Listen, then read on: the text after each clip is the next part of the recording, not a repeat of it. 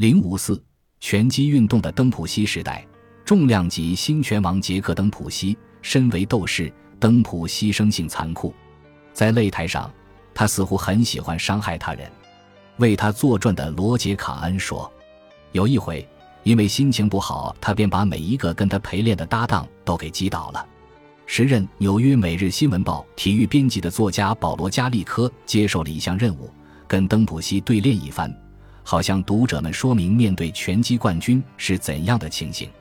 登普西狠狠地痛打了加里科，几乎弄死他。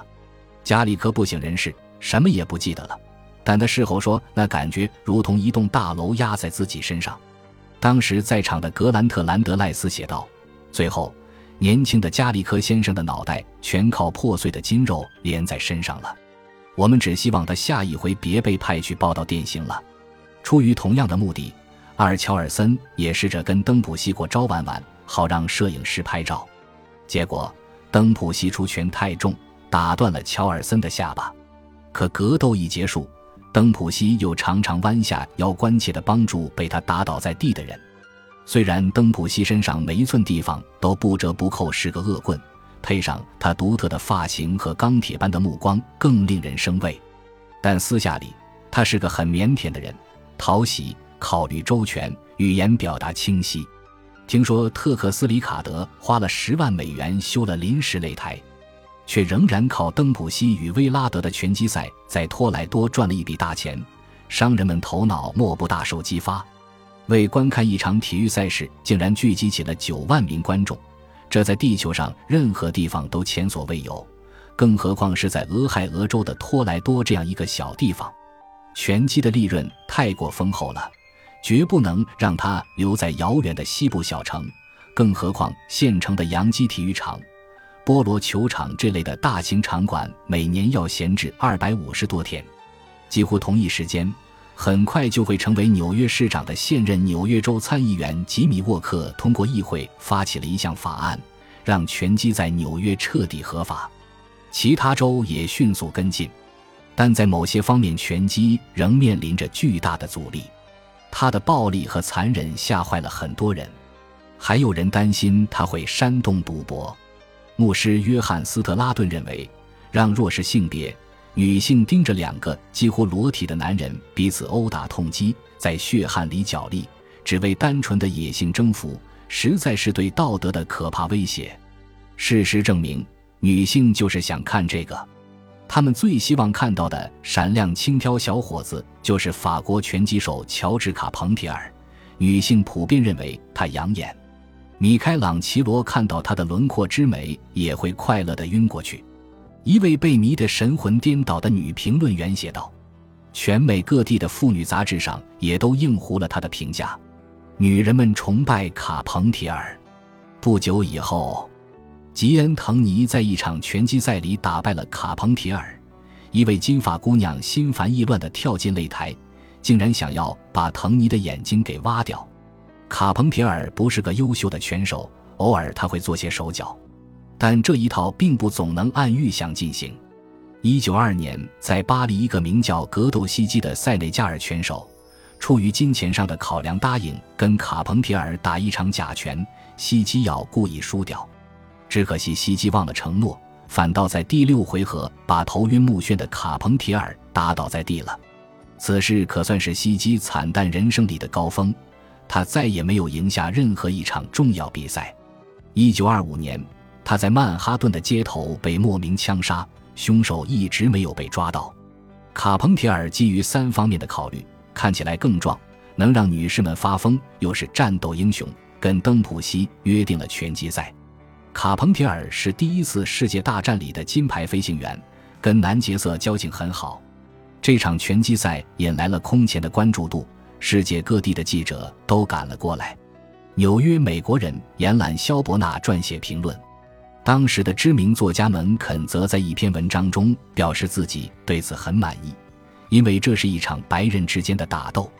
卡彭铁尔自称设计出了一套秘密拳法，能打得登普西措手不及。小说家达蒙·鲁尼恩却说，卡彭铁尔还不如练练十秒钟昏睡效果更好，因为他在拳赛里也就只能这么做。比赛开始之前，里卡德恳求登普西千万别打死了那狗娘养的杰克。里卡德倒不是关心卡彭铁尔，而是担心拳击运动正变得越来越有利可图，且受人尊重。在这关口擂台里打死人绝非好事。全世界有头有脸的人物今天都来这儿了。里卡德说：“如果你打死了他，一切就毁了，拳击也毁了。”卡彭提尔没过多久就发现自己跟登普西的差距太大了，登普西第一拳就打破了他的鼻子。过了一会儿，卡彭提尔用自己最大的力气正面打在了登普西脸上，登普西眼睛都没怎么眨，卡彭提尔的拇指反倒裂了两处。登普西只用了四轮就干掉了卡彭提尔，使他四仰八叉地躺在擂台中央不省人事。从开始到结束，全程历时二十七分钟，门票收入为一六百二十六五百八十美元，较之两年前的登普西威拉德大战增长了四倍。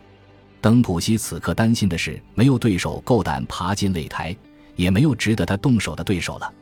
要不是阿根廷巨人路易斯·菲尔波及时踏上美国的土地，拳击兴许会失去发展势头。人们夸张地称他为潘帕斯草原上的野牛。费尔波本是布宜诺斯艾利斯的穷苦青年，在一九二年拎着一口板条箱来到美国，箱子里只装着一件备用的衬衣领子和一条拳击短裤，除此之外别无他物。费尔波不是个花哨拳手，有观察家指出，他出拳就像是在扔石头，但他个头大，力量强，此刻他正一个接一个的击败对手，稳步向前迈进。到一九二三年九月，他跟登普西在波罗球场碰头时，他已经连赢了十二场拳击赛，其中九次均为击倒获胜。像登普西一样，他是个站上擂台就全力以赴的斗士。世界迫不及待地想看登普西怎么对付他。接下来的打斗或许是擂台上有史以来最叫人兴奋的四分钟。菲尔波第一拳就打得登普西单膝跪地。让在场的八万名观众屏住了呼吸，张大了嘴。登普西震怒以对，第一轮就七次击倒了菲尔波，但菲尔波每一次都挣扎着站起了身。第七次倒地后，菲尔波回过了神，他用一记强力右勾拳打得登普西翻出绳圈，栽倒在擂台下。登普西落在了擂台的人群一侧，被无数双热切的手又给撑了起来。那么多双手。看起来就像是为他做背部按摩一样，菲尔波日后回忆道：“热情伸手的观众里有一个人就是贝比鲁斯，他显得异常兴奋。”登普西本该因接受外援被取消资格，但裁判允许打斗继续进行。下一轮的第一分钟，登普西就用两记重拳打在菲尔波头上，菲尔波倒地未能再站起。大多数记者形容说。这是自己生平见过的最精彩的拳击赛了。格兰特兰德赖斯认为这是有史以来最叫人兴奋的打斗。此后，登普西停止了拳击。拳赛留有争议，双方甚至进行了谈判，但每一次总是无果而终。从1923年9月到1926年9月，登普西完全没参加比赛。相反，他在洛杉矶安定下来，出演了几部电影。补好了鼻子后，娶了一个叫埃斯特尔·泰勒的演员，跟查理·卓别林、剧作家兼导演道格拉斯·费尔班克斯成了好朋友。登普西的弟弟约翰尼梦想成为好莱坞明星，当时也在洛杉矶。约翰尼跟若干知名人物结下了友谊，尤其是女性们的偶像华莱士·里德，他可谓当时最强的电影票房号召者之一。里德外形健康阳光。所有的母亲都愿意把女儿嫁给他，但私下里他沉迷于毒品。从里德那儿，约翰尼·登普西知晓了可卡因和海洛因的危险乐趣。一九二三年，里德年仅三十一岁便因毒品送了命，但死前他已经让约翰尼变成了无药可救的瘾君子。日后，小登普西的毒品问题。以及不断恶化的精神状态将带给哥哥登普西长久的痛苦与折磨，让他对比赛分了心。一九二六年，费城举办了万国博览会，以纪念《独立宣言》发表一百五十周年。该活动从一开始就呈现出了惨败局面。场地选在沼泽里，难以进行基础建设。博览会愿景宏大，但资金不足，宾夕法尼亚州拒绝承担任何费用。基础设施建设进度远远落后。到一九二六年五月三十一日开幕时，几乎所有的展厅都未竣工。柯里芝总统拒绝出席，派出了国务卿弗兰克·凯洛格和无处不在的商务部长胡佛。迎接他们的公园还没修好，徒增了尴尬。博览会的核心展品——二十五米高的自由钟还罩在脚手架里。纽约州展馆的兴建工作也还没开始。最悲剧的展厅要数阿根廷厅，它到十月三十日才修好，正好赶上博览会的闭幕日。整个夏天都在下雨，进入秋天以后仍然雨水不断，从任何意义上都让群众感到郁闷。博览会只举办了一场成功的活动。九月二十三日晚上，在一座很少有人使用的体育馆里，杰克登普西摆好架势对阵年轻拳手吉恩滕尼。这是登普西近三年来的第一场战斗。本集播放完毕，感谢您的收听，喜欢请订阅加关注，主页有更多精彩内容。